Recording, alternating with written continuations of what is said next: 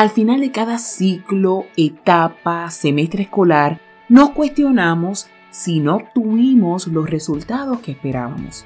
Eso nos lleva a preguntarnos, ¿por qué hice eso? ¿O por qué hice exactamente lo contrario a lo que debía?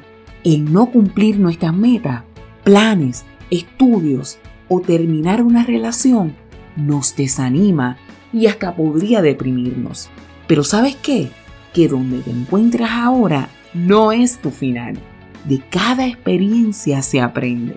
De cada caída nos podemos levantar para ser personas más fuertes. Así que escucha este episodio para que sepas cómo puedes hacerlo. Esta enseñanza fue preparada para que conozcas otra manera de cómo puedes manejar la ansiedad. En la misma relaciono la consejería con la palabra de Dios. Soy tu consejera psicoeducativa, doctora Villamil, quien desea que tengas un yo pleno. Te doy la bienvenida a este episodio titulado Ansiedad por las metas no cumplidas.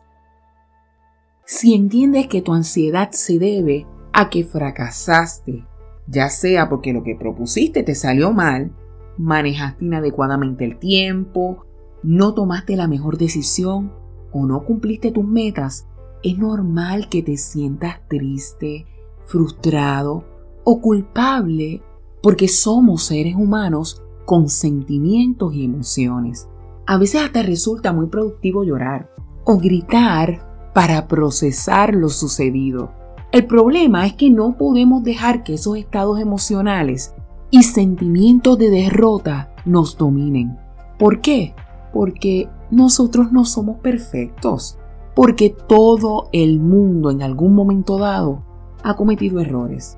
Nosotros tomamos las decisiones y estamos de acuerdo a lo que mejor entendíamos en X momento, pero en ocasiones las cosas no salen mal. Si sientes que cometiste errores o lo que planeaste no salió como esperabas, no te culpes más. No ganas nada con lamentarte, solo ocasionarte más daño. Si fracasaste, determina hoy moverte hacia adelante determina levantarte. Pero recuerda, tienes que autoevaluarte y saber qué áreas de tu vida podrías mejorar para la próxima vez. ¿Qué debes hacer? ¿Qué no debes hacer? ¿Qué debes dejar? ¿Qué debes quitar? Y ahora que ya sabes las razones por las cuales no lograste lo que te propusiste, toma tiempo para establecer tres conductas o tres cambios para tu crecimiento espiritual, personal académico, ministerial, familiar. Solo concéntrate en tres cambios y de aquí a seis meses evalúa dónde estás. Dios dice en su palabra que el que comenzó la buena obra en nosotros la va a perfeccionar hasta el día de Jesucristo. Por ejemplo, para llegar a la perfección de un producto, se hacen pruebas de tanteo y error hasta lograr la calidad del mismo. Imagínate entonces todo lo que nosotros debemos pasar a lo largo de toda nuestra vida para crecer, para madurar y para aprender. Hay un pasaje que relaciono con este tema y el mismo se encuentra en Filipenses 3:13. Este dice así, hermanos, yo no pretendo haberlo alcanzado ya, pero una cosa hago, olvidando ciertamente lo que queda atrás y extendiéndome a lo que está delante este texto nos exhorta a que dejemos lo que queda atrás, porque es parte de nuestro pasado. Saulo de Tarso, en su pasado, era un perseguidor de los cristianos, pero luego de su encuentro con Jesús, se convirtió en Pablo, un apóstol de la iglesia.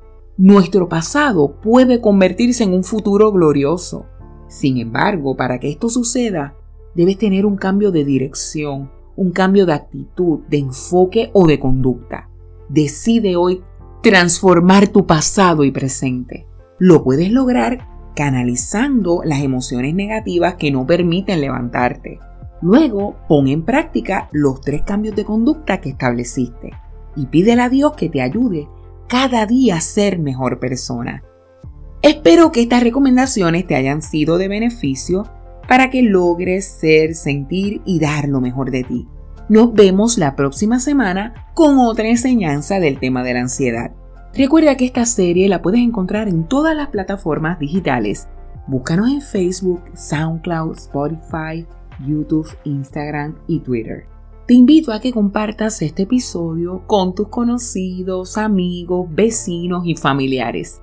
También me puedes escribir para saber cómo te está ayudando esta lección. Mi email es miyopleno gmail.com. Se despide de ti con mucho cariño tu consejera psicoeducativa, doctora Villamil. Dios te bendiga.